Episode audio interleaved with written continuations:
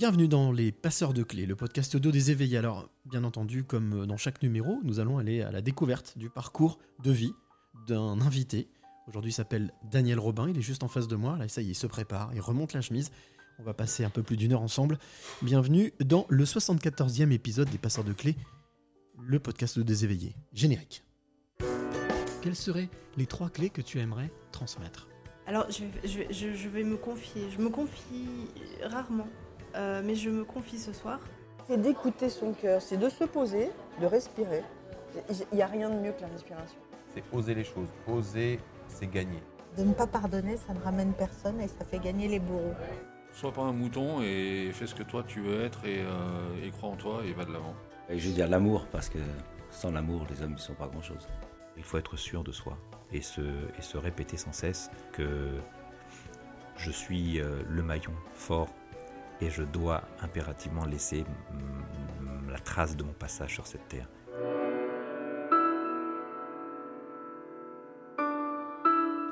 Les passeurs de clés, le podcast de Déséveillé. Bienvenue à toi qui nous écoute, qui est de l'autre côté. Alors aujourd'hui, bon, on va dire qu'il fait beau. Il fait très beau pour nous. Joli euh, ciel bleu avec un soleil magnifique. Euh, on veut oublier tout ce qui se passe un peu autour de nous et on va se concentrer pendant euh, un petit peu plus d'une heure avec mon invité qui s'appelle Daniel Robin, qui est juste en face de moi. On va apprendre à le découvrir, à découvrir son parcours de vie et ce qui l'a amené à faire ce qu'il fait aujourd'hui. Et Dieu sait que c'est hyper riche. Donc accroche-toi bien, toi qui es de l'autre côté, pour suivre l'échange et puis surtout pour comprendre et découvrir le parcours de Daniel. Alors, comme j'ai pour habitude de le dire, si tu aimes ce podcast, eh bien, il n'y a qu'une seule chose à faire, c'est le partager. Donc n'hésite pas à le faire euh, via euh, tes médias sociaux, mais aussi euh, celles et ceux que tu connais. Tu peux en parler autour de toi. Je rappelle que ce podcast est totalement indépendant, libre, et puis bien entendu, eh bien la volonté, c'est de partager, de partager, de transmettre, transmission positive du parcours de chaque invité. Alors aujourd'hui, mon invité s'appelle Daniel Robin, 74e passeur de clés, c'est pas rien. Euh, et euh, ben, comment parler de Daniel? Bah, Daniel, je le connais pas plus que ça. On s'est rencontrés grâce à un ami qui m'a parlé de lui, qui, a parlé, m'a parlé de son livre. Un de ses livres qui s'appelle Lyon et la fin des temps. Euh, c'est édité chez le Mercure Dauphinois. C'est un livre perturbant, en tout cas intéressant, très intéressant, parce qu'il remet certaines choses à leur place. En tous les cas, voilà, on va simplement parler de on aura l'occasion d'en parler avec lui, mais Jérusalem terrestre, Jérusalem- céleste, de parler, on parle de beaucoup de fin des temps en ce moment. En tous les cas, voilà, c'est un livre qui est hyper intéressant, euh, documenté. En tous les cas, voilà, on va en parler avec lui, mais avant d'en parler avec lui, euh, ça ce sera dans la deuxième partie, on va bien entendu euh, prendre connaissance de son parcours et de qui il est. Et pour ça, bien tout simplement, on va l'accueillir. Bonjour Daniel. Bonjour Cyril, merci de m'accueillir Passeur de. Euh, C'est un honneur d'être ici avec toi. Et voilà. euh, En tout cas, ça, fait sera plaisir. peut-être un, un grand moment, je sais pas. Je- On va C'est voir. vrai que j'ai pas l'habitude de me livrer euh, soit devant une caméra, soit devant un micro. Et donc ça sera une première quelque part. Bon, alors on va y aller tout doucement. On va y aller tout doucement. Promis. Euh, comme, comme, comme, a dit, comme a dit un certain homme politique, ça va bien se passer. Euh, euh, donc, oui, non, la, la, la, la première chose, déjà, je suis très heureux de t'accueillir chez moi. C'est déjà arrivé quelques fois pour certains Oui. podcasts, mais je crois que c'est la troisième fois. Donc, la première chose que j'ai pour habitude de faire lorsque j'ai, euh, je suis en tête à tête avec mon invité, c'est de lui demander de décrire à sa manière le lieu où nous nous trouvons. Alors, il s'avère que c'est chez moi, mais Ah, pour que celle ou celui qui nous écoute, toi qui es de l'autre côté, puisse être immergé avec nous. Alors, comment est-ce que tu décrirais le lieu qui t'entoure, dans lequel tu es? Comment est-ce que tu le ressens? Alors, avant de décrire ce lieu, je voudrais dire quelque chose parce que, euh, en fait, ça a été très compliqué de, de se voir et de se réunir et de faire cette émission. Parce que, bon, moi, j'étais pris par la sortie du film de Georges Comte qui s'appelle euh, Le temps des ovnis. On en parlera, oui. Et donc, euh, et Cyril euh, est revenu plusieurs fois à la charge. Il me dit Ah, Daniel, quand est-ce qu'on fait cette interview? Quand est-ce qu'on le fait? Toi, tu, tu m'as envoyé des SMS et tout. Et moi, un peu désinvolte, je me suis dit Oh, là, je, suis- je suis pris, j'ai plein de choses à faire. Donc, je repoussais à chaque fois le moment où je devais faire cette interview. Et puis bon là, ça se calme un petit peu, donc allez, je me dis, euh, allons-y. Mais c'est vrai que je salue ta pugnacité, et parce que bon, peut-être que d'autres auraient abandonné, mais toi, tu as continué et tu m'as euh, titillé, et puis voilà, donc je suis là aujourd'hui, c'est avec plaisir. Alors, euh, comment décrire cet endroit? Ce qui est frappant, c'est le blanc. Tout est blanc, sauf de, grandes, de grands posters où on voit New York. On survole la ville de New York, ce qui est un très très beau poster. Euh, on a l'impression de voler au-dessus de la ville de New York. Enfin, je suppose que c'est la ville de New York. C'est New York. c'est New York. Euh, donc, euh, moi j'aime bien le blanc parce que c'est une couleur euh, lumineuse et d'un point de vue spirituel, c'est une lumière qui est un symbole fort. Et puis aussi des livres, beaucoup de livres, peut-être des livres que Cyril a lui-même écrits. Et puis euh, un ami euh, à lui euh, que je m'attendais pas à rencontrer, qui a lu mon livre et qui l'a beaucoup apprécié, donc ça fait plaisir. je me suis dit voilà, je suis en très bonne compagnie. Et des bonnes ondes. Il y a des bonnes ondes, ça commence bien. Et puis une cuisine, donc je pense que c'est un lieu de vie où les gens se rencontrent, échangent, discutent. voilà, il y a... c'est pas un lieu froid, c'est un lieu chaud. C'est un lieu, euh, c'est presque un nid. euh, on se sent, on se sent bien. Euh, voilà, euh, quelque chose euh, d'accueillant. Voilà, c'est comme ça que je, je décris ce lieu euh, que je connais pas, que je découvre. Euh, en tout cas, il, il me plaît euh, par sa, son côté. en plus, je vois là-bas, il y a une espèce de, de petit tableau où il y a marqué Love You. Alors, déjà, et Love en dessous. Bon, Ouais. Donc, on est. Voilà. On est- on est ouais. On est déjà dans l'amour. Ah bah toujours, c'est important. On est déjà dans l'amour, ce qui est très très bien. Et ça me va bien parce que je pense que c'est euh, une des choses euh, qui manque le plus actuellement. J'allais justement, j'allais euh, rebondir là-dessus. Est-ce que cette, cette notion de non pas de confort, mais de confiance, en fait, de Oui. se sentir en confiance, c'est quelque chose qui est important pour toi? C'est extrêmement important. Je dirais même que c'est la clé de, de tout. Euh, J'ai cofondé une société avec un ami qui s'appelle Karim Adjib et j'aurais pas pu cofonder cette société si je n'avais pas eu euh, une confiance totale en lui. Tu vois C'est-à-dire que euh, je ne peux travailler avec des gens que si j'ai la confiance totale de ces gens. C'est-à-dire que je sais que ils ne me feront pas des vacheries, tu vois. Euh, je pourrais compter sur eux, qui comprendront ma démarche et que le jour où il y aura un coup dur, ils seront là, tu vois. Donc la confiance, c'est la base de tout. Si tu n'as pas confiance, tu peux rien faire. Est-ce que ça veut dire que la confiance en l'autre, c'est important, mais la confiance en soi aussi, c'est un sujet important Oui, alors la confiance en soi, elle, est très variable. Il y a des, des situations où on peut être euh, très confiant en soi, c'est-à-dire que, que l'on domine, parce que, je sais pas, on connaît bien son sujet, on connaît l'environnement, on connaît les gens. Et puis des situations, où on a moins de confiance en soi, parce que, bon, on connaît pas les gens, on connaît pas le milieu, on sait pas de quoi... Donc voilà, la confiance en soi, c'est quelque chose qui est euh, fluctuant, qui est euh, dépendant un petit peu des circonstances. Bon, après, il faut avoir un minimum de confiance en soi. Mais c'est pas pour moi euh, plus que la confiance en soi, c'est l'authenticité. À partir du moment où quelqu'un est authentique, il peut toucher une base solide qui lui donnera une confiance en lui-même. Tu vois ce que je veux dire? Ah, bien sûr. c'est euh, pas quelque chose qu'on apprend la confiance en soi c'est pas quelque chose qu'on développe en faisant des stages. Je pense qu'il faut revenir aux, aux fondamentaux et euh, si tu es authentique si tu es euh, vrai si tu es sincère tu as une confiance en toi naturelle. Je Ce qui- pense. Ce qui rejoint, je pense qu'on abordera aussi le, le, mot- le- le- le sujet de la foi un peu plus tard, oui mais ce si qui tu est, veux. quelque part, ce qui est un peu lié certainement. si tu veux. Alors j'ai pour habitude aussi, euh, lorsque je, je fais ce podcast, de, de demander à mon invité, parce qu'on a l'habitude de, de ces journalistes un peu prétentieux, qui euh, font un portrait ou un édito, euh, qui tracent un petit peu le portrait de l'invité, mais j'ai repris un, un- un slogan d'un grand constructeur automobile, qui mieux que toi peut parler de toi. Euh, si tu devais, euh, voilà, on va dire en deux, trois phrases, je sais que c'est très très peu, mais présenter Daniel Robin, qui es-tu? Euh, Je suis un, être humain habitant cette terre et qui, depuis euh, sa plus tendre enfance, se pose des questions sur euh, le pourquoi de son passage sur cette terre. Voilà.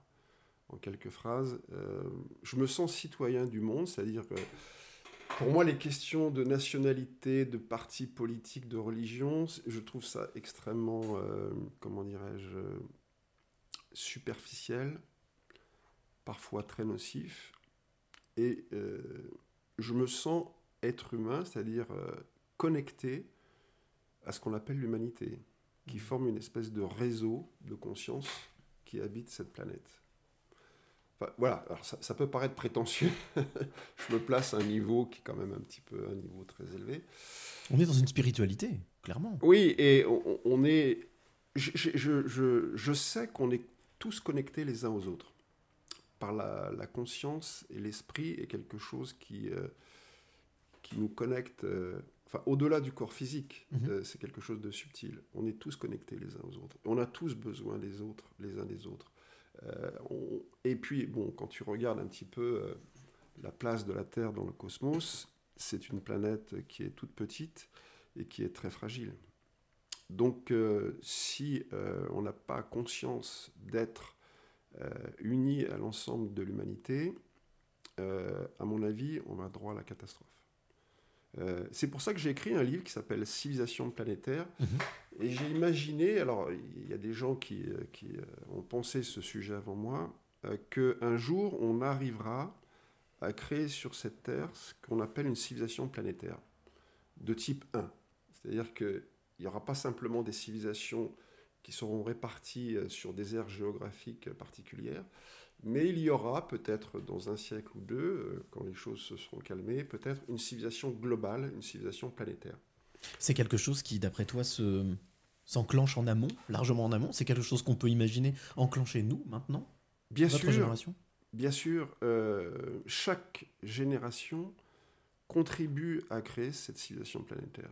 Alors jusqu'à présent, on a eu des civilisations, bon, on a eu la civilisation grecque, égyptienne, romaine, etc.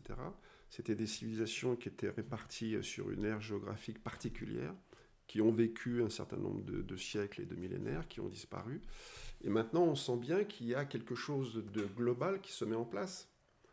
Bon, euh, depuis euh, l'avènement de, de l'ère numérique, euh, on- les gens communiquent les uns avec les autres à la vitesse de la lumière. Euh, S'il se passe quelque chose en Chine, on le sait en Europe. Ou, euh, voilà, on sent que il est en train de se mettre en place, alors de façon un petit peu difficile, et puis il y a toujours des gens qui, qui cherchent à tirer profit de ça, mais on sent que on a basculé vers quelque chose de plus global. Et, et le numérique a beaucoup contribué à, si tu veux, à ce basculement et à faire que les gens soient connectés les uns aux autres. Est-ce qu'au final, ce que tu es en train de dire, c'est qu'il y a eu un peu l'avènement du temps C'est-à-dire qu'en fait, ça va très très vite. Oui. Donc c'est de l'instantané. Donc c'est du, c'est du moment présent en fait. On, Oui. peut. Hier, je faisais une interview avec quelqu'un qui était en Ouganda. Oui, euh, super. et le son était super. Voilà, l'impression Voilà. qu'il était à côté. Excellent exemple. Euh, L'Ouganda, alors je sais pas combien de milliers de kilomètres c'est, mais tu as l'impression qu'il il est à côté de toi. quoi. Ça. Euh, donc, euh, comme si les- le temps et la distance se s'abolissaient, Se compressait. ouais. se compressaient, s'abolissaient. Alors, le seul dommage, enfin, la seule chose que, qui me chagrine, c'est que on passe encore par des réseaux matériels. Je dirais, bon, Internet, c'est très bien pour échanger des informations, pour communiquer. En fait, ce qu'il faudrait, c'est une civilisation globale, mais avec une spiritualité globale.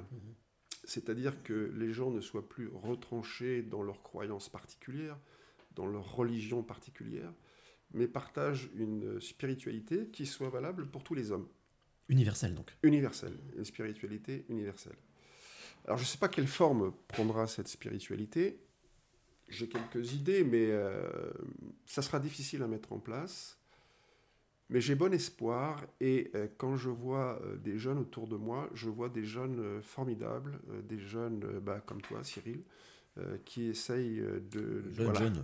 ouais. Plutôt jeune, mais en tous les cas, les Pas par rapport à moi, tu es peut-être un peu plus jeune. Les, les jeunes générations, c'est vrai que je, je suis d'accord avec toi. Je constate Ouais. effectivement qu'ils ne- ils sont hyper connectés, mais hyper ouverts aussi. hyper ouvert. Et je veux dire, euh, bon, nous, euh, moi, je, je suis né en 56. euh, bon, on, a- on avait certaine, une certaine vision du monde. et je sens que cette vision du monde est, est devenue un peu obsolète. Tu vois Quand je vois les jeunes autour de moi qui, qui sont connectés, qui sont capables de faire des choses, je dis, mais, mais comment ils font ça comment... Et voilà, donc j'ai bon espoir. Je pense que de toute façon, c'est la solution. Euh, si on veut euh, que l'humanité euh, perdure, si on veut qu'elle se projette dans le futur, on va être obligé de passer par euh, cette globalisation, mais qui ne sera pas seulement une globalisation des marchés, de la bourse, du capitalisme et du commerce, mais une globalisation de la spiritualité et de la civilisation. Est-ce que ça veut dire qu'il faut quand même malgré tout garder une diversité? Parce qu'on sait que la diversité fait la richesse, alors qu'effectivement on a quelques exemples de volonté d'uniformiser, de globaliser, mais Oui. d'uniformiser. Est-ce que c'est quelque chose qui, euh, qui est important de garder cette diversité? Bien sûr, et euh, quand je dis globalisation, euh, je ne dis pas mondialisation. Hmm. C'est la mondialisation, c'est ce qu'on a connu jusqu'à présent, qui tend à l'uniformisation des choses, à la standardisation des choses.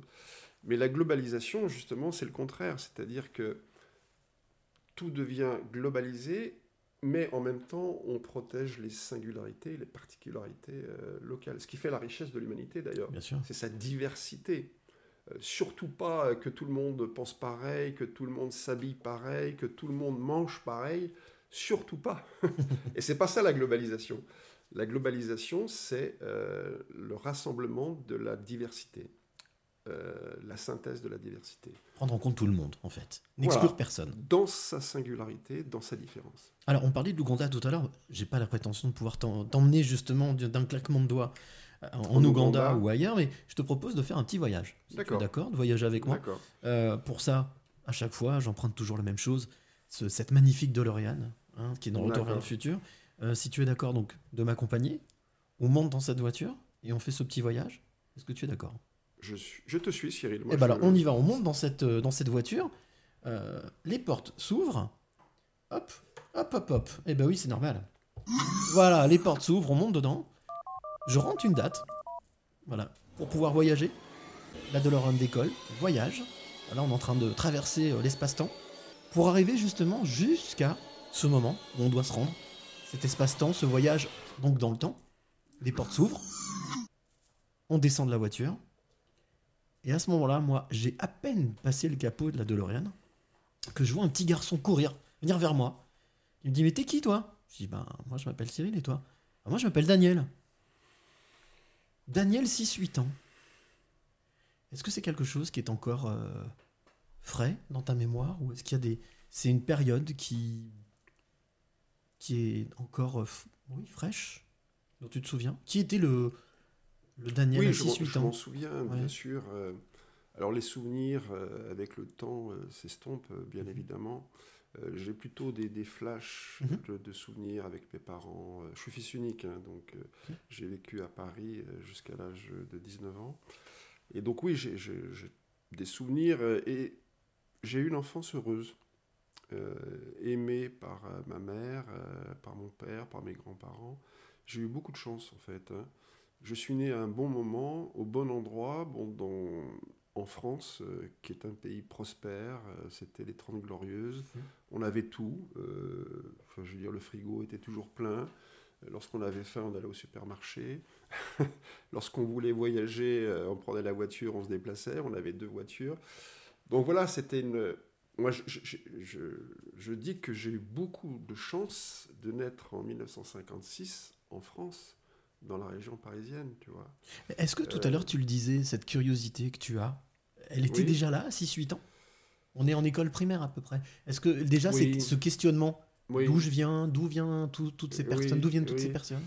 Oui, bien sûr, oui. J'ai toujours, je me suis toujours posé des questions. D'ailleurs, je me suis euh, très tôt intéressé à la philosophie et aussi beaucoup l'architecture. Je, voulais devenir architecte. Bon, je n'étais pas assez fort en maths, donc euh, j'ai pas pu être architecte. La philosophie, bon, j'ai lu pratiquement tous les philosophes, euh, qui, enfin Platon, euh, enfin tout- tout- toute l'histoire de la philosophie, les grands philosophes euh, de l'Occident. Et puis, il y a une époque, j'étais nietzschéen. Bon, j'admirais Nietzsche parce que je, pensais que je croyais un petit peu au surhomme, comme si l'humanité allait se dépasser, etc. Bon, après, je suis passé au bouddhisme. Enfin, j'ai eu plusieurs périodes comme ça, tu Mhm. vois. Et puis ma pensée a, a mûri avec le temps, euh, voilà, et les études, et la pensée a mûri. Mais j'ai de bons souvenirs de mon enfance et ça a été une enfance heureuse, vraiment. Et qui t'a amené à. Parce que je suppose que tu n'as pas forcément, dès ton plus jeune âge, voulu faire ce que tu fais aujourd'hui. Tu Non, es passé par différentes étapes. non, pas du tout, non. Ouais. Non, non, j'avais pas du tout euh, l'idée de faire une carrière, euh, soit dans l'administration, soit dans la banque, soit dans l'armée, soit dans l'église, pourquoi pas. Quoique j'étais très attiré par euh, tout ce qui était religieux, déjà, déjà beaucoup. beaucoup. Euh, La spiritualité, le mysticisme m'intéressait beaucoup. Et donc, euh, non, je n'avais pas une idée très nette de ce que j'allais faire. Et quelle est, je, je me suis laissé un peu porter par la vague, comme si quelque chose euh, me portait, tu vois. Et donc, euh, je me suis un peu laissé aller. Et puis, euh, enfin, pas laissé aller, mais laissé porter, plus exactement. Tu vois. Alors après, euh, je, alors, je sais pas si on, on, s- on continue. remonte le temps, On oui, remonte le temps. c'est ça, le on est truc, à c'est- 8 ans. 8 ans, 8, 12, 15 ans, la- euh, l'adolescence euh, Alors l'adolescence, euh, alors là, très mauvais souvenir, l'adolescence. Par contre, euh, là, pfff, très compliqué. Ouais. l'adolescence, euh, alors on dit souvent que les adolescents sont révoltés, euh, ça a été un peu le cas pour moi. Et j'ai euh, eu des, des affrontements frontaux avec mon père, ce qui est assez normal d'ailleurs. C'est souvent le cas. Euh, donc, Donc on est entre 68 et 72. Hein. voilà, c'est ça. C'est une période qui était un peu agitée aussi quand même. oui, 68, je m'en souviens très bien à Paris. ouais. Et donc voilà, bon, ça n'a pas toujours été facile. L'adolescence a été une période un peu difficile pour moi et euh, je n'avais euh, qu'une seule pensée, c'était de, de partir de chez moi. Quoi. D'accord. Voilà. Et en fait, je suis parti euh, à l'âge de 19 ans. Donc à l'époque, il y avait encore le service militaire. Mhm. Ça durait un an, donc j'ai fait mon service militaire. Je- par contre, j'en ai un très bon souvenir de mon service militaire. parce que j'ai eu l'occasion de rencontrer des gens très intéressants. Vraiment, euh, alors je sais pas, le, le hasard a fait que dans ma chambre, il y avait des, des, des types qui, qui avaient fait des, des études universitaires, qui avaient des diplômes, etc. Donc euh, j'ai appris énormément de choses euh, lors de mon service militaire. C'était un moteur en fait.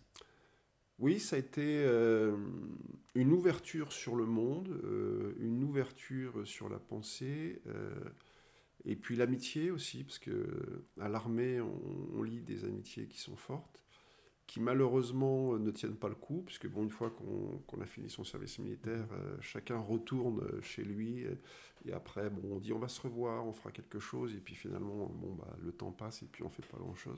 Il n'y a pas qu'au service militaire, Il n'y a pas qu'au service militaire. Mais c'est vrai que le euh, dans la caserne et dans la chambrée, on, on a loué des, enfin lié euh, une amitié assez forte. tu vois. Et du coup, après le service militaire, il a bien fallu se déterminer. Ah oui, alors là, chose? alors là, euh, lors de, mon service militaire, j'ai rencontré un, un ami qui, était peintre à l'époque, euh, Robert Alexis, qui est devenu écrivain après, qui, a écrit plusieurs romans. Et on, avait décidé de, s'installer à Lyon euh, pour... euh, alors lui, il faisait de la peinture, donc il voulait se lancer dans la peinture. Et moi, je, je faisais de la peinture, mais je n'était pas vraiment ma voie. Quoi. Donc on, on est venu s'installer à Lyon, c'était en 77, 1977. Euh, donc là, j'ai rompu avec euh, la vie parisienne, Mhm. enfin, mon, mon enfance, et je, je me suis installé à Lyon. Et pourquoi Lyon? Il y a, il y a Ah. une raison spécifique? Ça peut Oh. être Bordeaux, ça peut être Montpellier. Oui, c'est vrai, c'est vrai. Il y a plusieurs raisons à cela. Euh, il y a une raison pratique, c'est que Lyon était pas très loin de Paris. En deux heures, on- avec le TGV, on fait Paris-Lyon. Et puis, il s'est passé quelque chose avec cette ville. C'est ce que je dis dans mon livre là sur euh, Lyon et la fin des temps. Mhm. Euh, il y a eu un déclic qui ne s'est produit qu'à Lyon. C'est que euh, dès que je suis arrivé euh, à Lyon, et surtout je veux dire, dans les quartiers un petit peu historiques de Lyon, Saint-Jean, Vieux-Lyon, oui, euh, le je, je me suis senti chez moi. D'accord. Chose que je ne ressentais pas quand j'étais à Paris. Et là, euh, quand j'ai posé mes valises à Lyon en 77, je me suis dit, j'ai l'impression de revenir à la maison quelque part. Ah, d'accord. Un ressenti. Un ressenti, euh, mais euh, pas euh, superficiel, hein, quelque chose d'assez, fort, d'assez puissant. Et je croyais à la réincarnation, j'y crois toujours. Je me suis dit, j'ai vécu à Lyon, c'est sûr. Mhm. J'ai vécu à Lyon dans une, euh, une ou plusieurs vies antérieures. Bon, Ça s'est voyais- manifesté comment? C'est-à-dire, c'est- par des, par des flashs, par des ressentis Tu parlais de ressentis, mais Ressenti. dans des quartiers, dans des endroits? Tout à fait. Je me voyais euh, déambuler euh, la, la rue Saint-Jean euh, qui va bon, de Saint-Georges, tu passes devant la cathédrale Mhm. et tu remontes jusqu'à Saint-Paul. Je savais que j'avais emprunté cette rue, que Euh, j'avais vécu là, j'avais. euh, euh, alors, certainement au Moyen-Âge et aussi à la période de la Renaissance. Euh, voilà, c'est- les deux périodes. Après, au 19e, je ne sais pas, mais ce qui est sûr, c'est que c'était au Moyen-Âge et à la Renaissance. Et comment est-ce qu'on vient à, une introspection comme celle-là? C'est-à-dire de, passer de, quelque chose de, très euh, cartésien à quelque chose de très spirituel J'ai jamais été très cartésien, je te Ouais. rassure tout de suite. D'accord. J'ai surtout été plus spirituel.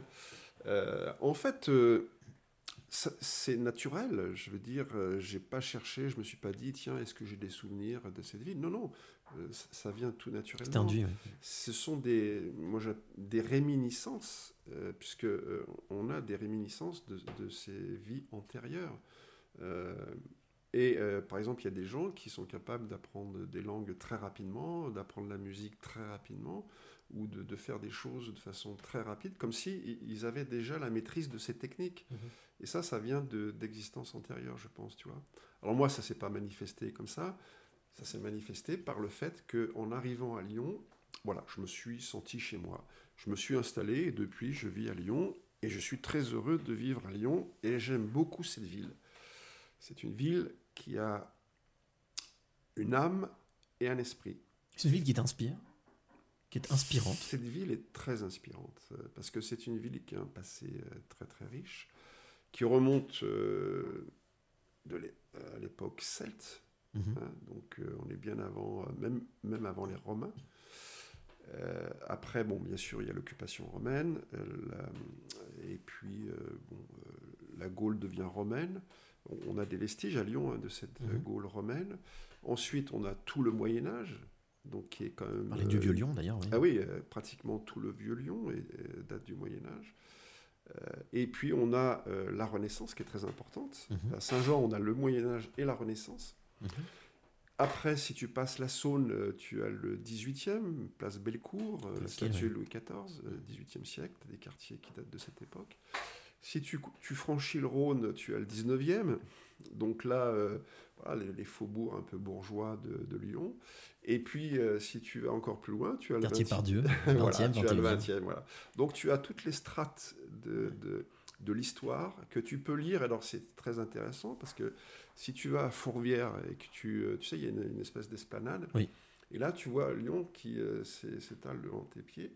Et tu vois ces strates. Tu vois ces strates. Alors toi, tu es dans la strate gallo-romaine, puisque Lyon était gallo-romain. Ouais.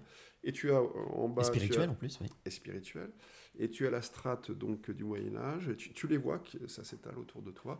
Et dans le lointain, dans, dans le lointain tu as euh, euh, Faisin, tu, tu as euh, la centrale nucléaire du budget. Enfin voilà, tu as, donc c'est le Les grandes 21e tours. siècle. Et les grandes tours de la Pardieu, qui sont le 20e siècle. Si au final euh, tu devais euh, définir euh, cette ville dans laquelle tu as échoué, tu es arrivé, tu as, en fait c'était un, c'était un, un échouement mais volontaire, enfin voulu. Oui, Euh, tu, tu, tu la définirais euh, comment? Cette ville? Oui. Tu, tu, tu lui donnerais quel, quel adjectif ou quel mot? Alors dans mon livre, je dis que euh, Lyon est comme une figure de l'Apocalypse, le livre de l'Apocalypse, hein, le livre de, de Saint Jean, enfin de Jean. C'est-à-dire c'est une, une révélation euh, successive. Et c'est une ville... euh, alors tu sais, dans l'Apocalypse, il y a des sceaux. Et euh, il y a sept sceaux qui, qui, qui s'ouvrent dans Mhm. ce livre. hein. Et donc Lyon, c'est un peu une ville où il y a des sceaux qui s'ouvrent peu à peu. Tu vois, c'est comme si euh, quand tu vivais à Lyon, tu étais euh, sur un chemin initiatique quelque Mhm. part. Tu vois. Alors ça se fait pas euh, comme ça d'un claquement de doigts et ça se fait pas en 15 jours. Euh, c'est pas en, en suivant un itinéraire touristique euh, balisé que tu vas découvrir l'âme et l'esprit de Lyon. Moi, je l'ai découvert peu à peu, au fil du temps, avec de la patience, de l'humilité et du travail Et des rencontres? Et des rencontres. Et euh, petit à petit, comme dans l'Apocalypse, les seaux se sont brisés les uns après les autres. Alors il y a sept seaux. Je sais pas. euh, À je- quel saut tu es oui. Ah, je m'attendais à cette question. Bah oui. À quel saut tu À es quel saut tu es Je pense qu'on n'est pas loin du septième saut. Mhm. et que euh, les choses vont peut-être se précipiter. D'où ce livre Lyon et la fin des temps, que je ne pensais pas écrire. D'ailleurs, euh, c'est très étrange ce livre, en fait, euh, puisque euh, même en le relisant maintenant, je me, dis, mais comment t'es venue cette idée d'écrire ce livre? Oui, parce qu'en plus, il date. hein. Il n'est pas de- pas d'hier, ce livre. Il, est de, il date de... Il est de 2021, ouais, 2000, 2021. donc Ouais, euh, ouais. il date de, plus est d'un an. récent. Oui, d'un an, il est récent, mais, mais ça n'empêche que par rapport à. Entre, entre 2021, le moment où il est sorti, et aujourd'hui, c'est passé plein de choses. Exactement. Très très riche, de, ça c'est de manière accélérée. Exactement, Exactement. Alors c'est assez curieux parce que euh, c'est purement symbolique. hein, euh, L'Apocalypse de Jean est le dernier livre de la Bible et dans l'Apocalypse euh, comporte 22 chapitres. Et on Tiens. est en 2022. C'est ça. Donc euh, il y a quand même une correspondance entre les nombres qui pour moi est assez troublante.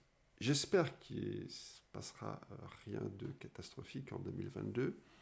Mais révélation ne veut pas dire for- euh, apocalypse. Fin du monde, oui. Ne Mm. veut pas forcément dire fin du monde. Fin d'un monde, en tous les cas. C'est la fin d'un monde et aussi peut-être l'ouverture vers un autre monde et vers l'apparition de quelque chose euh, ou l'émergence de quelque chose d'autre.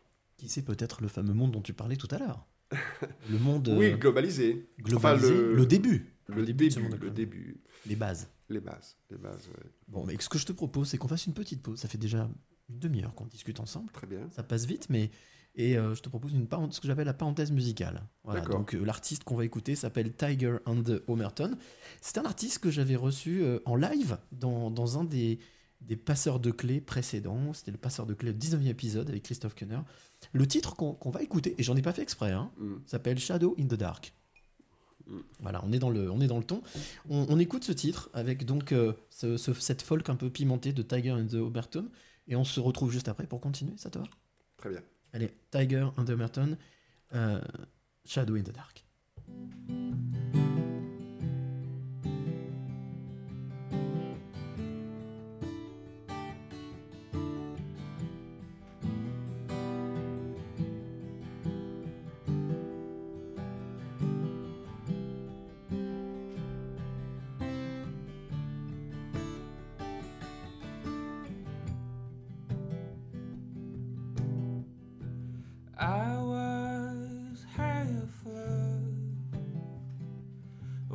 Saw you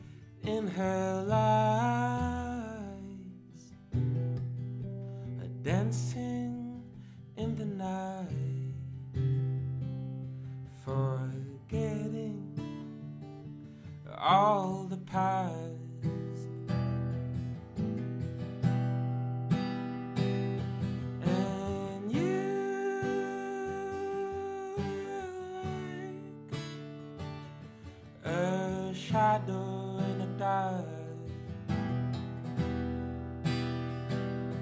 And you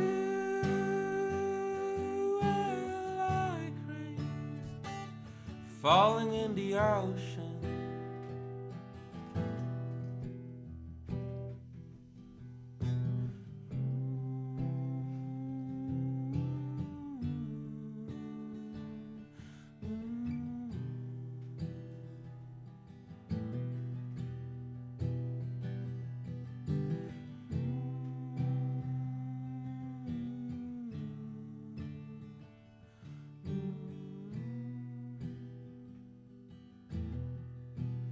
I was high off love until I saw you, dear, living out.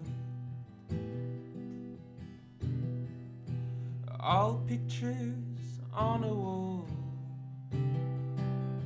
my heart is full of spies.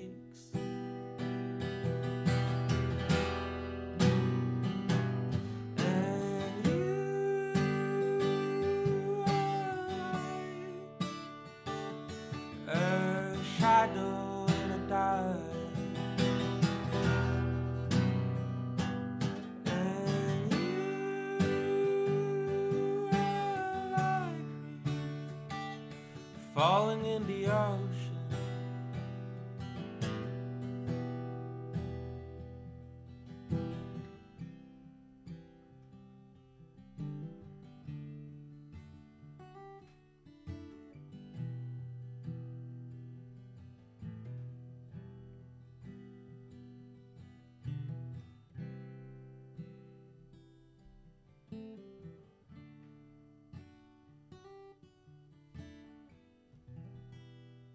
Et voilà, jusqu'au bout. Ça s'appelle Tiger and the Omerton, Shadow in the Dark. Il avait interprété ce titre en direct euh, chez un de mes passeurs de clés qui s'appelle Christophe Kuhner. Christophe, je t'embrasse. Merci pour ta confiance. Et donc, euh, cette folk pimentée, vous pouvez la retrouver. Je vous mettrai le lien, bien entendu, avec le podcast euh, des passeurs de clés, le 74e, avec Daniel, euh, Daniel Robin, qui est avec nous, auteur de- de- d'un livre qui s'appelle Lyon et la fin des temps, mais aussi Civilisation planétaire, projet, projet humain global et le point oméga, la vie après la mort. Voilà. Des deux ouvrages qui m'a ramené en venant voilà, pour me dire voilà, tiens, un peu de lecture. Donc, euh, comme ça, ben, je vais me plonger dedans. Voilà. voilà. Je mets le micro, c'est mieux. Alors, on va, on va revenir. On a, on a, fait, le, on a fait le parcours euh, dans le temps. On a pris cette DeLorean, on a remonté le temps, on a égrené le temps. Aujourd'hui, euh, que- quelle est ta, ta principale occupation? Comment est-ce que tu avances dans cette quête? Non pas de la vérité, mais de la connaissance, en fait, de savoir, savoir un peu plus Bien sûr. comment ouais. l'être humain est venu, pourquoi, comment. euh, c'est très très large d'ailleurs. hein. Alors mon activité se répartit en deux grandes euh, parties. Euh, D'une part, l'écriture. J'y consacre beaucoup de temps, pratiquement tous les matins. Enfin, c'est une discipline que je me suis imposée. Je me lève assez tôt, je me lève à 6h30 et à, à 8h, je suis devant mon ordinateur et j'écris. Et j'écris jusqu'à 11h, 11h30. Et ça tous les matins, pendant des années. Donc ça, ça, génère une production qui est assez importante. Euh, donc là, euh, je dois être à, à peu près une vingtaine de livres. Donc ça, pour moi, c'est très important parce que euh, ça permet d'apprendre énormément de choses, de faire le point sur ce que je sais et ce que je ne sais pas, et aussi d'avancer, de cheminer dans, dans ma pensée en quelque sorte. Parce que quand tu, tu écris, tu es obligé d'avoir une pensée euh, claire et structurée. Donc tes idées qui peuvent euh, un petit peu virevolter à droite et à gauche, tu es obligé de les mettre en forme et puis les, les- les couler dans le, le moule du livre. Donc il faut que ça soit bien, euh, tu vois, bien cadré. Et ça, pour moi, c'est une discipline que je. Alors c'est pas, je m'impose pas parce que euh, c'est un plaisir quelque part. J'adore écrire, j'adore euh, mettre en ordre mes pensées, j'adore publier, euh, voilà. Et puis euh, l'autre partie de mon activité, c'est la société que j'ai cofon- cofondée avec mon ami euh, Karine Adjib, qui s'appelle Vertical Project Media, où là on reçoit des, gens de tout, horizon. Mais bon, c'est- des gens qui ont un rapport avec la spiritualité, avec euh, l'ésotérisme. Alors j'anime, euh, j'ai fait une série de documentaires qui s'appelle Les Chroniques ésotériques de Lyon. D'accord. Euh, et donc, euh, on est parti, euh, disons, à la recherche d'intervenants qui pouvaient nous parler de, de l'ésotérisme à Lyon, des sociétés secrètes, du spiritisme, de Maître Philippe, euh, voilà. Mais comment est-ce qu'on fait pour, euh, on va dire, euh, il y en a qui, tu parlais de religion tout à l'heure, il y en a qui euh, donnent leur vie, offrent leur vie justement à la spiritualité, mais à la croyance, à Dieu. Et là, c'est, on a l'impression que c'est un sacerdoce, c'est un don de soi. C'est-à-dire, euh, comment est-ce qu'on choisit un jour de, ben, de, de- de- de passer son temps justement à, à être extrêmement rigoureux, à, se lever le matin, à Oui. écrire, à...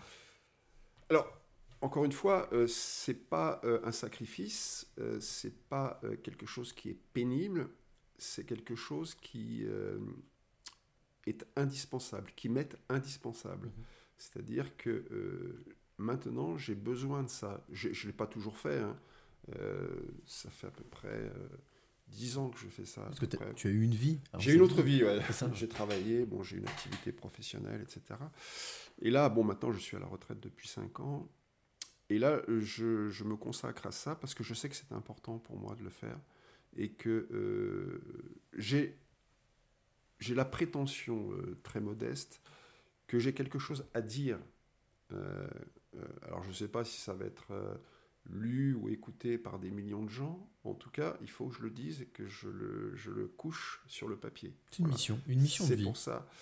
C'est une mission de vie euh, qui est très personnelle et que j'espère partager avec beaucoup d'autres. euh, voilà. Et euh, alors Vertical Project Media me tient aussi beaucoup à, à cœur puisque là on est plus dans l'action, on est plus dans la communication, on rencontre des gens, on a fait des, des- on a fait des conférences, on a fait des, des grands colloques aussi. Et, et là, euh, voilà, bon, c'est et Vertical Project Media en fait euh, repose sur une philosophie et repose sur une vision du monde qui est exprimée dans le livre Civilisation planétaire.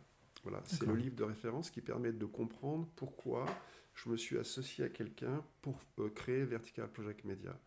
Euh, euh, Vertical Project Media, c'est pas simplement un média bon, qui veut gagner de l'argent en invitant des gens, c'est un média qui est, a des valeurs, qui prône certaines valeurs, qui prône une certaine vision du monde et qui souhaite la partager avec un maximum de gens.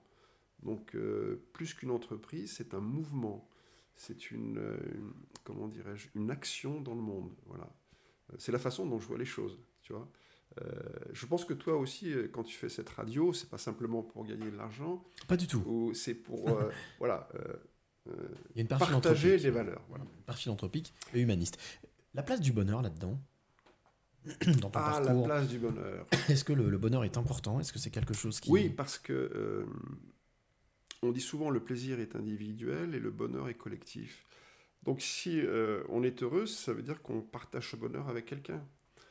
Et euh, pour moi, c'est très important d'être heureux et de partager ce bonheur. Euh, au lieu d'être, d'avoir un petit plaisir, alors je ne dis pas plaisir solitaire, mais voilà, le bonheur Individuel? Individuel. Voilà.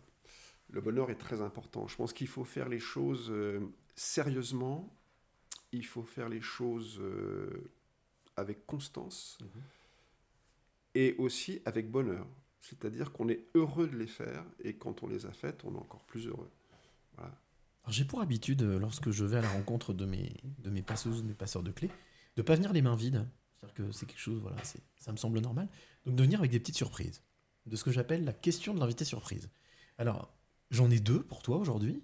Est-ce que tu es d'accord, et ça c'est la tradition, de te poser la question, est-ce que tu es d'accord pour écouter cette première question de l'invité surprise et éventuellement d'y répondre? Parce que pour le coup, là, on va aborder un autre sujet qui te passionne et qui, je pense, va, peut encore nous, nous emmener sur des, des chemins de traverse euh, assez intéressants. On écoute cette question? Oui, euh, je t'écoute, euh, je- j'attendais. Ah, j'attendais. Moi, j'attendais surtout le oui. Voilà, c'est tout. Allez, on Pardon. écoute cette première question. Bonjour euh, Daniel Robin. Euh, voilà une petite question pour vous. Est-ce que vous connaissez les travaux euh, des chercheurs russes euh, Makoukov et Sherbak, euh, donc qui s'intéressaient au SETI, c'est-à-dire au, au message extraterrestre dans l'espace, le Search for Extraterrestrial Intelligence, euh, pour voir si on pouvait capter des, des messages intelligents dans l'espace, et qui, bah, ne trouvant pas, se sont dit qu'un support intéressant pour passer de l'information, ce serait l'ADN qui est conservé bah, depuis des milliards d'années, et notamment le code génétique. Euh, et bizarrement, bah, en appliquant les, moyens du SETI, ils ont réussi à trouver justement des codes euh, mathématiques dans l'ADN, euh, des codes intelligents. Est-ce que vous êtes au courant de ces travaux et comment vous rapprochez ça avec le néo-évémérisme? Voilà, alors là, on parle de l'ufologie. Alors, le, jeune, homme, oui. le jeune homme qui vient de te poser la question, et pas des moindres, il s'appelle, euh, ah, peut-être que tu le connais, Pierre-Alexandre Ponant. Euh, c'est notamment le fondateur du, du mouvement pour une économie basée sur, la, sur, la, sur, les ressources, euh, et, et notamment basé sur le Venus Project. Euh, Mhm. Et c'est quelqu'un qui est passionné de biologie, justement, qui comme toi, qui s'intéresse à l'origine de l'être humain, Oui. et donc qui est passionné, passionnant. Et c'est lui que j'avais au téléphone en Ouganda. Voilà. Ah, d'accord. Très bien. Alors la question est très complexe et il y a plusieurs euh, parties euh, dans cette question. Alors l'ufologie déjà, on parle d'ufologie. Oui, là. oui. Alors, il, le et sujet au de début ton- de sa question, oui, il a parlé de, de- il a parlé de SETI. Effectivement, bon, je, je connais un petit peu ce qui est le programme SETI, qui est très intéressant d'ailleurs. hein. Euh, ensuite, euh, euh, la recherche de la vie extraterrestre, ça a été un des thèmes euh, de mes recherches pendant de longues années. Bon, puisque, entre autres, j'ai été président d'une association qui s'appelle OVNI Investigation.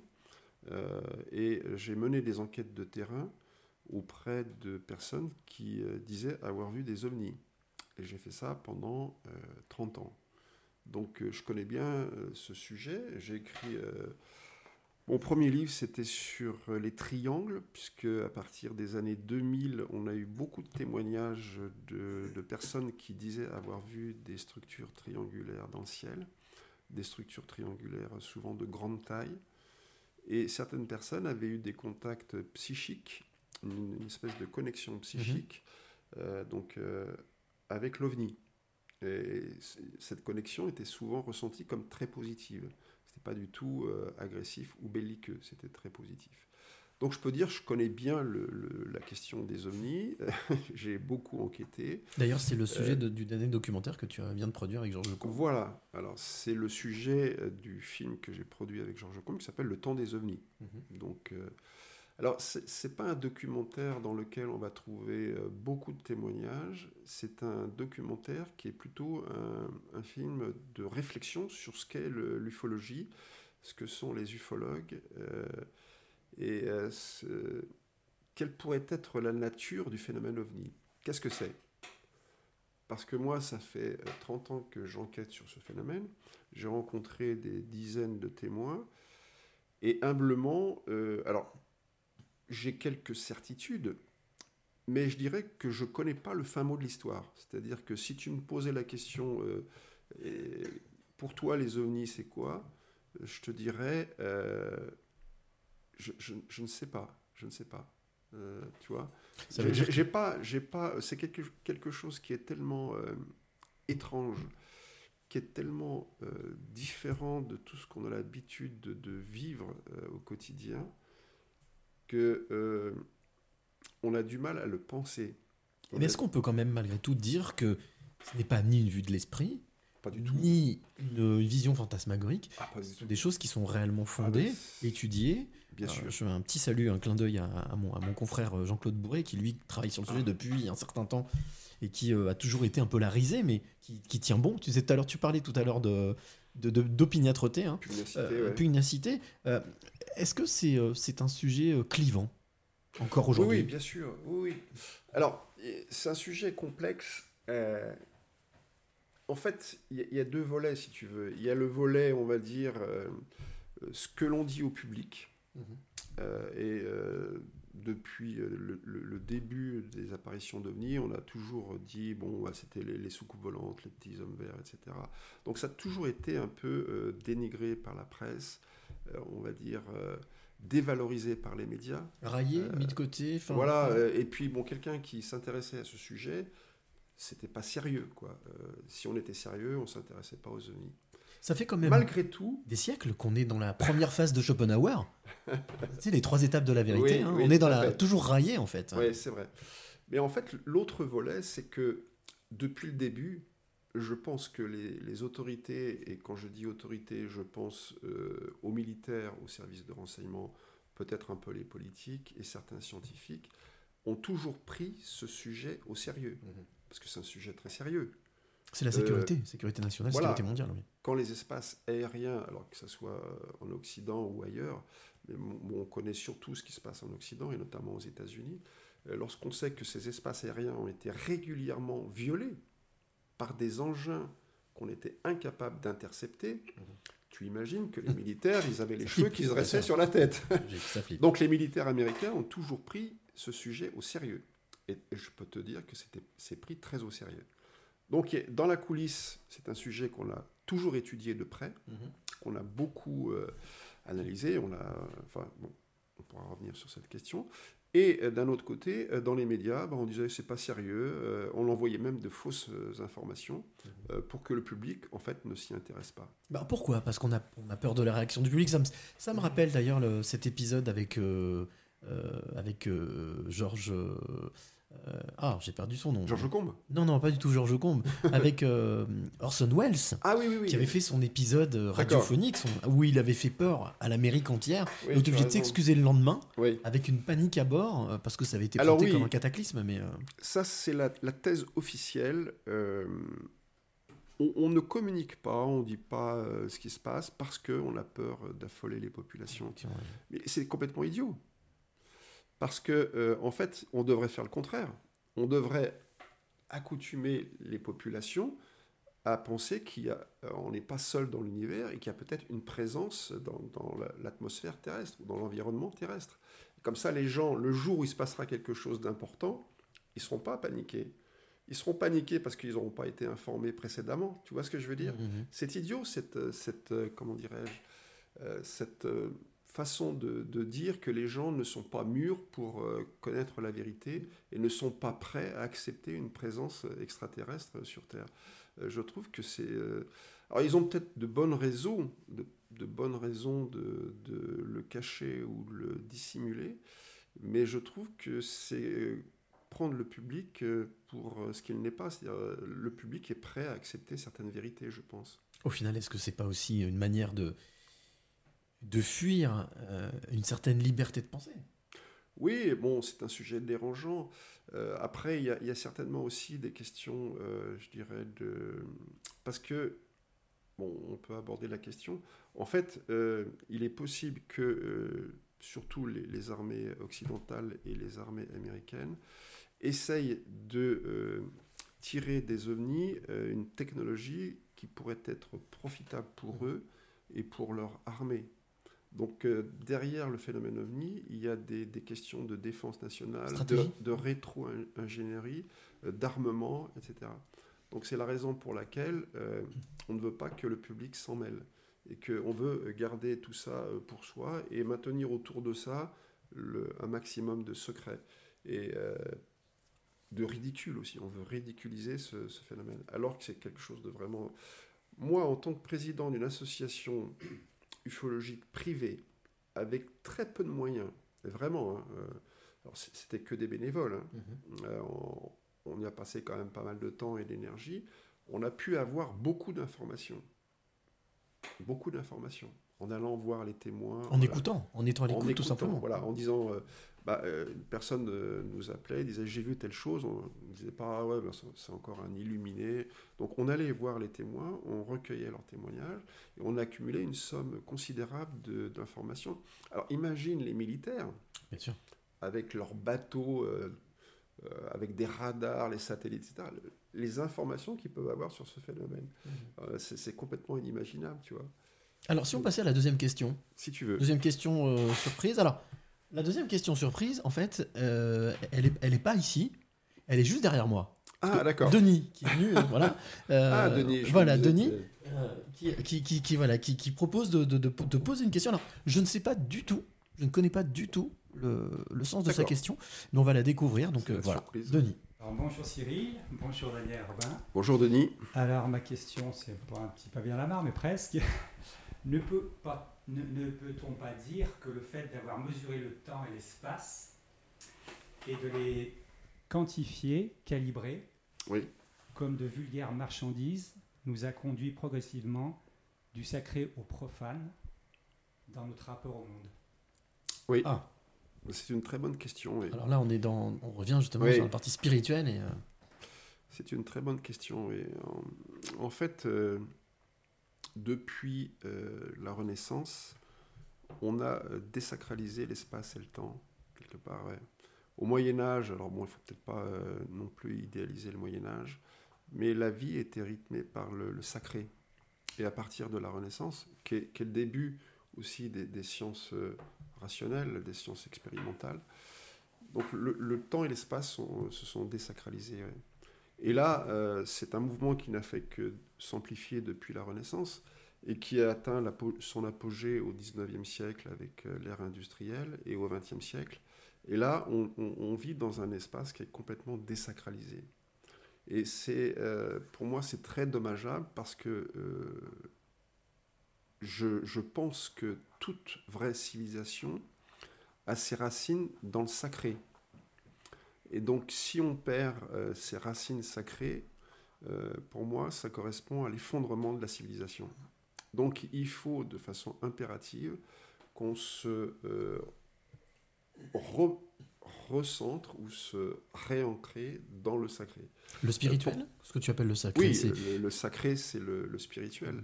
Le sacré, c'est... euh, non pas la croyance. hein. On est d'accord, c'est deux choses différentes, la croyance et la spiritualité. Tu fais une différence ou Alors, proche je fais une différence entre la religion et la spiritualité. D'accord. Mais l'un n'exclut pas l'autre. La spiritualité est beaucoup plus universelle euh, et beaucoup plus individuelle, euh, personnelle, alors que la, la- la religion, c'est c'est beaucoup plus social, c'est beaucoup plus particulier. On voit qu'il y a plusieurs types de religions. Est-ce qu'on peut, est qu'on peut dire, c'est une question, hein, j'ai pas de réponse à ça, Oui. est-ce qu'on peut dire que la religion c'est quelque chose de construit, de fabriqué, et que la spiritualité c'est quelque chose de beaucoup plus ouvert, de beaucoup plus individuel justement? La spiritualité, c'est quelque chose qui est euh, individuel, qui est personnel. Euh, mais à une époque, la spiritualité était partagée euh, par l'ensemble de la société. Et à une certaine époque, il y a une rupture entre la, la spiritualité et la religion. Et maintenant, si tu veux, on voit bien, bon, euh, euh, la religion et la spiritualité sont deux choses qui sont tout à fait différentes. La spiritualité est devenue quelque chose de, de- de personnel, alors que la religion euh, est devenue bon, presque une façade sociale. Communautarisme, qui n'a- qui- n'a plus beaucoup d'intérêt. voilà. Mais c'est dommage parce qu'en en fait, euh, les religions portent en elles des, une très forte spiritualité, que ce soit le, le christianisme, le bouddhisme, l'hindouisme ou, ou l'islam. Il, il y a une, spiritualité dans toutes les religions. Euh, mais il faut pouvoir la, la retrouver. Il faut pouvoir la retrouver, cette spiritualité. Revenir à l'essentiel, aux racines? Il faut À la base? revenir aux racines, ouais, il faut revenir euh, aux racines. Euh, alors, c'est vrai que euh, à une certaine époque, on, on a fait euh, la distinction entre l'ésotérisme et l'exotérisme. Oui. C'est-à-dire que euh, dans une religion, il y a l'aspect, ce qu'on appelle l'aspect exotérique, Mhm. c'est-à-dire qui est accessible à tout le monde. Et il y a l'aspect ésotérique qui est accessible à un petit nombre. Mais ça, c'est arrivé à une époque assez tardive. Au départ, euh, c'est ce que je dis dans, mon livre, lorsque le, le Christ enseigne à ses disciples, il n'y a pas cette distinction entre l'exotérisme et l'ésotérisme. L'exotérisme et l'ésotérisme. Le Christ enseigne à ses disciples. Donc euh, c'est plus tard, bon, lorsque, euh, alors je pense que ça a dû arriver aux alentours du 4e ou 5e siècle après Jésus-Christ. L'Église est devenue une institution, elle a créé euh, des dogmes, euh, voilà, il y a une hiérarchie qui s'est mise en place, etc. Et donc les, les secrets, euh, le côté euh, ésotérique, euh, c'est occulté, c'est occulté. a été, a été mis de côté pour... C'est occulté. C'est occulté, d'accord. Alors, ça a été mis de côté par l'Église officielle. Et surtout, bon, l'Église, il ne faut, pas parler d'ésotérisme chrétien, parce que si on parle d'ésotérisme chrétien, c'est- voilà, on est, euh, on est bon pour le bûcher. Et euh, donc, euh, cette- cet ésotérisme, qui, à mon avis, euh, subsiste euh, encore aujourd'hui, et je, je le dis dans mon livre, justement, en fait, c'est ce que j'appelle la lignée johannite, et qui prend euh, racine justement euh, chez l'évangéliste Jean, qui a été disciple direct du Christ. Et euh, Jean a eu pour euh, disciple Saint Polycarpe. Saint Polycarpe qui a eu pour disciple Saint Irénée et Saint Potin. D'accord. Et Saint Irénée et Saint Potin sont les premiers évêques qui sont venus à Lyon, À Lyon, et qui ouais. ont créé la première église chrétienne à Lyon. Là, on est juste en dessous de Saint-Irénée, là. On est pas Voilà, on n'est pas très loin de Saint-Irénée. Et donc, euh, à mon avis, il existe encore à Lyon une, ce que j'appelle une lignée johannite, euh, donc euh, issue directement donc des enseignements du Christ via Saint Jean, via Saint Polycarpe, via Saint Irénée, Saint via Saint Mhm. et qui après s'est transmise, euh, on va dire, dans les sociétés secrètes, notamment chez les Templiers, donc qui avait un enseignement johannite, et aussi dans la franc-maçonnerie, euh, la franc-maçonnerie lyonnaise, qui est une franc-maçonnerie, euh, je veux dire, qui s'est euh, épanouie au XVIIIe siècle, avec notamment Jean-Baptiste Villermoz, enfin des gens comme ça, Martinez de Pasquali, et puis après il y a eu Cagliostro, voilà. Donc à Lyon, à mon avis, il, il existe encore, alors de façon peut-être souterraine, Secrète, oui. secrète, une lignée johannite qui transmet un enseignement ésotérique. Donc là, complètement, j'allais dire, euh, fermé, c'est-à-dire euh, secret, souterrain. Oui, euh, il l'est par la force des choses. Il ne l'était pas à l'origine au temps du Christ, mais il l'est par la force des choses, puisque l'Église s'est en quelque sorte sécularisée et a banni cet enseignement ésotérique qui est en fait le, cœur du message du Christ. Hein, C'est pas, pas quelque chose qui, est- qui a, au départ était caché, occulté, etc. C'était le cœur de son enseignement. Et tout ça fait que un sujet inépuisable qui toi, Oui. te, qui toi te passionne. Et, Oui, c'est passionnant, bien sûr. euh, j'ai- mené de- des recherches et c'est marrant parce que ça m'a tout de suite euh, paru euh, très très clair lorsque j'ai compris que euh, les, les deux premiers représentants de cette lignée étaient Saint Irénée et Saint Polycarpe. euh, je me suis dit bon, il y a une filiation directe avec le Christ en passant par Saint Jean, quoi. Et encore, voilà, on parle de Lyon depuis tout à l'heure. Lyon. Saint-Jean, Saint-Irénée. Ouais. Tout ça est très, très, très, très, très, euh, très étrange, mais en même temps, justement. Il Bien a pas de, oui, c'est très hasard. étrange, mais Lyon est une ville, euh, est une ville euh, qui est connue pour être une des capitales européennes de l'ésotérisme. Avec Prague, il y a Prague et puis aussi Turin. Donc, ville a toujours été- euh, Lyon a toujours été une ville entourée de mystères. C'est une ville où s'est euh, s'est épanoui de nombreuses sociétés secrètes, secrètes euh, des mouvements occultes. euh, voilà, et aussi beaucoup de magie. Il y a beaucoup de Mm. magie aussi à Lyon. et puis bon, le spiritisme avec Alan Kardec. voilà. Et puis on peut parler aussi de capitale de la gastronomie, de la résistance, du Ah libertinage, de plein de choses. C'est une, c'est une multicapitale. Oui, alors bien sûr, ça c'est euh, c'est d'autres aspects de la ville de Lyon. C'est une ville qui est très très riche à différents niveaux, bien sûr. Bon, la, la gastronomie. euh, euh, mais c'est c'est pas forcément ce qui m'a euh, retenu dans, Tiens. dans, dans mes recherches ou dans ma quête. C'était plutôt le côté mystérieux, le côté euh, caché et occulté qui m'a fasciné.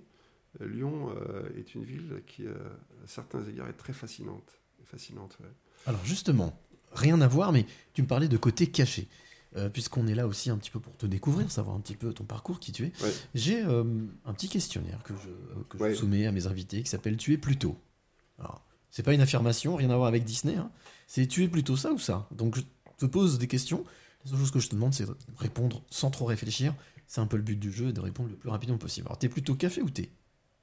Café, Plutôt sucré ou salé? Sucré, Plutôt matin ou soir? Matin, Plutôt bonjour ou au revoir bonjour, Plutôt famille ou ami ami, Plutôt s'il te plaît ou merci merci, Plutôt mental ou cœur cœur, Ça, il me semblait aussi. Plutôt mélancolie ou bonheur Ah, je sais, elle est difficile celle-ci. un peu des deux. D'accord. Plutôt ciné ou canapé Ciné, D'accord. Plutôt restaurant ou pique-nique restaurant, Plutôt amour ou amitié L'amitié, c'est une forme d'amour, donc. euh, mais euh, en fait, euh, je ne peux pas choisir entre les deux. Très bien, mais les deux. les deux. Plutôt ombre ou lumière Lumière, Et dernière question, plutôt cadenas ou clé clé. Eh ben ça tombe bien, puisque justement, c'est pour ça que je t'ai proposé, que je t'ai convié dans les passeurs de clés, ce qui va m'amener à te poser cette question que je pose, que j'ai posée au 73e précédent passeur de clés, c'est euh, tout simplement, eh bien, Daniel, quelles sont les trois clés de vie que tu euh, voudrais transmettre ou donner à celle ou celui qui t'écoute maintenant? Si tu devais transmettre trois clés. Trois clés. Ayez confiance euh, en l'humanité. Parce que je pense que l'humanité, chaque être humain a une partie divine en lui, qu'il ignore bien souvent. Et donc, euh, si on retrouve cette partie divine en soi, euh, je crois qu'on peut faire de grandes choses. Donc, euh, j'ai confiance en l'humanité et je pense que l'humanité euh, fera de grandes choses. ouais. On parviendra à faire de grandes choses. ouais. Parler de la lumière, hein, c'est- toujours que du chaos jaillit la lumière de toute manière. Donc, euh, Voilà. a priori, on s'en rapproche. fait, Bon. Tout à fait. Donc il faut avoir confiance, confiance en l'avenir, confiance en l'humanité, confiance en soi-même. Donc la confiance, c'est la première clé. Confiance. Confiance, oui, confiance, euh, espoir, espoir et confiance.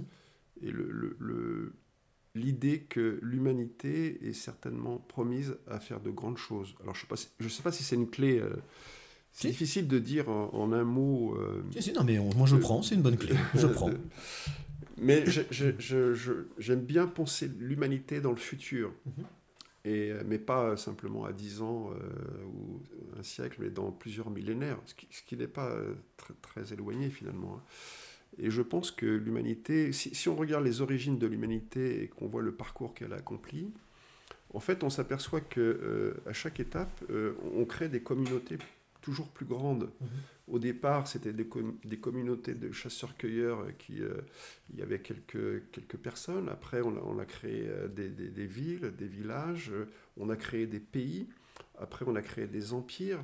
Et voilà, de plus, l'humanité crée des communautés toujours plus, plus vastes et plus grandes.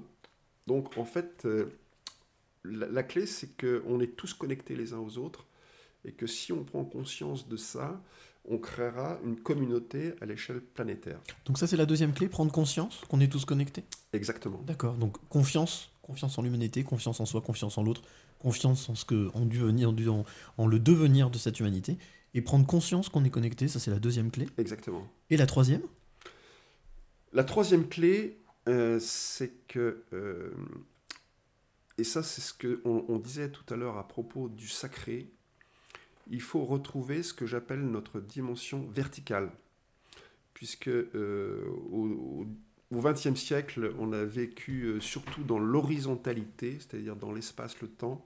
On, on vivait, on consommait, enfin on consomme toujours, mais voilà, on profitait des plaisirs matériels qui, pour moi, correspondent à une dimension purement horizontale. Il faut retrouver cette verticalité qui est, si tu veux, cette, euh, cette dimension qui nous relie au sacré Mhm. et à la transcendance. Et ça, on l'a en nous-mêmes. Euh, je veux dire, euh, on, on est structuré comme ça. On a cette dimension verticale et sacrée. On l'a oublié, on, fait, côté, on- mais- on se distrait, on se, on se perd dans le monde On peut tous avoir notre veau d'or. voilà, et donc il faut absolument retrouver cette verticalité. Bon, c'est pas pour rien que j'ai cette société que j'ai créée, enfin, s'appelle Vertical Project Media. Donc il faut retrouver cette dimension verticale et s'élever de cette dimension horizontale qui nous, qui nous plaque. euh, voilà, sur, euh, il faut consommer, il faut. euh, non, il faut aspirer à autre chose. Cette verticalité qui nous permet de, donc, de s'élever, d'aller vers le haut. De s'élever, De s'élever. de s'élever, voilà. Alors- retrouver cette verticalité, c'est très important. oui. J'ai pour habitude de demander aussi, comme ça, à pied levé, au pied levé, à, à- à- à mes invités, de, de- s'il y a une, un héros ou une héroïne moderne. Alors quand je dis moderne, c'est-à-dire, est-ce qu'il y a une femme ou un homme ces derniers jours, ces dernières semaines, qui t'a époustouflé, épaté, surpris euh, Oui. Quelqu'un qui, voilà, que tu trouves, que tu as trouvé formidable. Oui, alors c'est quelqu'un qui... euh, c'est un enfant de 11 ans que sa mère... euh, en Ukraine. hein. Sa mère l'a mis dans le train et cet enfant a parcouru plus de 1000 km tout seul euh, dans le train, connaissant personne, avec simplement un numéro de téléphone dans sa main. Tu vois. Il est arrivé donc euh, il est arrivé en Pologne, euh, heureusement sain et sauf. Et cet enfant est parti, a quitté sa mère et sa grand-mère qui étaient très malades. Et sa maman est obligée de rester auprès de sa grand-mère qui était très malade. Donc elle l'a mis dans le train et cet enfant a parcouru plus de 1000 km tout seul. Et j'ai vraiment été touché par cet enfant, tu vois. Guidé, en tous les cas. Là, il y a une, là, il y a une Ouais, verticalité. Ça m'a beaucoup euh, touché. C'est- Et c'est c'est un héros, ce, ce- ce petit enfant. C'est pas c'est pas un militaire, c'est pas un politique, c'est un petit enfant qui, qui traverse l'Ukraine, tu vois. Puisque tu parles de l'Ukraine, il y a une image moi qui m'a marqué, je, je fais la parenthèse, c'est cette petite fille qui est dans un abri et qui chante Libéré, délivré. Donc en ukrainien bien entendu, ce, de- ce dessin animé qui chantait pour tout le monde. Et euh, cette vidéo a fait le tour du monde. Et oui, c'est là on voit qu'effectivement on parle de, on parlait des générations, Ouais. des, des jeunes générations. Voilà, la solution est peut-être euh, certainement là, dans cette Mm. jeune génération. Et le fait d'y penser, ça me ça, ça C'est touchant. quoi. ouais. Mais cette, euh, cette humanité, on y croit. hein. on y croit. On, il faut y croire. Il faut y croire. Voilà. On arrive à la fin de ce podcast. Euh, alors, avant de, de terminer ce podcast, euh, j'ai toujours aussi pour habitude, pour clôturer et donner le mot de la fin à mon invité, toujours aussi pour habitude de demander à mon invité euh, s'il y avait une citation ou une phrase, un mantra que tu, graverais en lettres d'or. Voilà. Euh, soit chez toi, soit euh, quelque part. Est-ce qu'il y a une, phrase qui est, récurrente dans, ton parcours ou de quelque chose qui t'a jamais quitté? Oui, j'ai sur mon bureau, j'ai mis un petit carton. Et sur ce carton, j'ai mis euh, la, phra- la phrase suivante Vaincre, mais vaincre soi d'abord. C'est-à-dire que euh, je crois qu'on ne peut arriver à faire quelque chose en cette vie que si euh, on arrive à vaincre son ego, tu vois, quelque part. Donc vaincre, c'est-à-dire surmonter les difficultés, mais vaincre soi d'abord, c'est-à-dire vaincre ce qui en nous empêche d'avancer. Voilà, c'est une phrase qui est très simple, mais qui pour moi m'inspire euh, tous les jours. tu vois. La dualité, mais fait face à soi. On est dans non pas la, la performance, mais l'efficacité. Voilà, vaincre non pas euh, le monde extérieur, euh, vaincre les autres, euh, se battre, etc., mais vaincre soi. C'est ce que en islam on appelle le djihad, qui était euh, un terme qui était complètement perverti. Le djihad, c'est la guerre sainte, mais la guerre sainte en soi.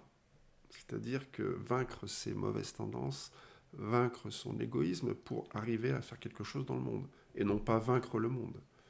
Et amener à ce monde globalisé dont on parlait et amener au à début. ce monde globalisé. Il paraît qu'on appelle ça une épanadiplose. Quand on commence par une idée, qu'on finit par la même. Voilà. Dans tous les cas, merci beaucoup. Le cercle est, est bouclé. Merci beaucoup, euh, Daniel, d'avoir participé ouais. à ce podcast, Ouais. d'avoir joué le jeu. Ça y est, la petite clé va pas tarder à arriver. Ah. 74e passeur de clé. Alors, toi qui nous écoutes, surtout, il y a une chose. Si tu aimes ce podcast, en espérant que tu aies passé une heure, en tous les cas, moi, je me suis régalé. Donc, n'hésite pas à en parler autour de toi. Ce podcast, tu peux l'écouter sur Deezer, Spotify, iTunes, Google Podcast, toutes ces plateformes.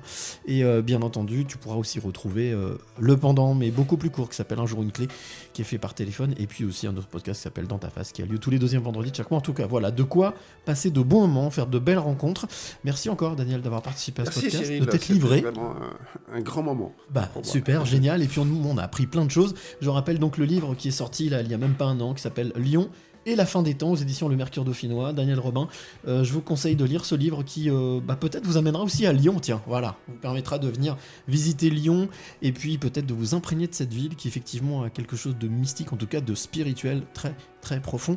Bien entendu, ben, nous on se retrouve euh, très très très très vite euh, avec un nouveau passeur de clés ou une passeuse de clés. Pourquoi passeur? Ça peut être aussi une passeuse.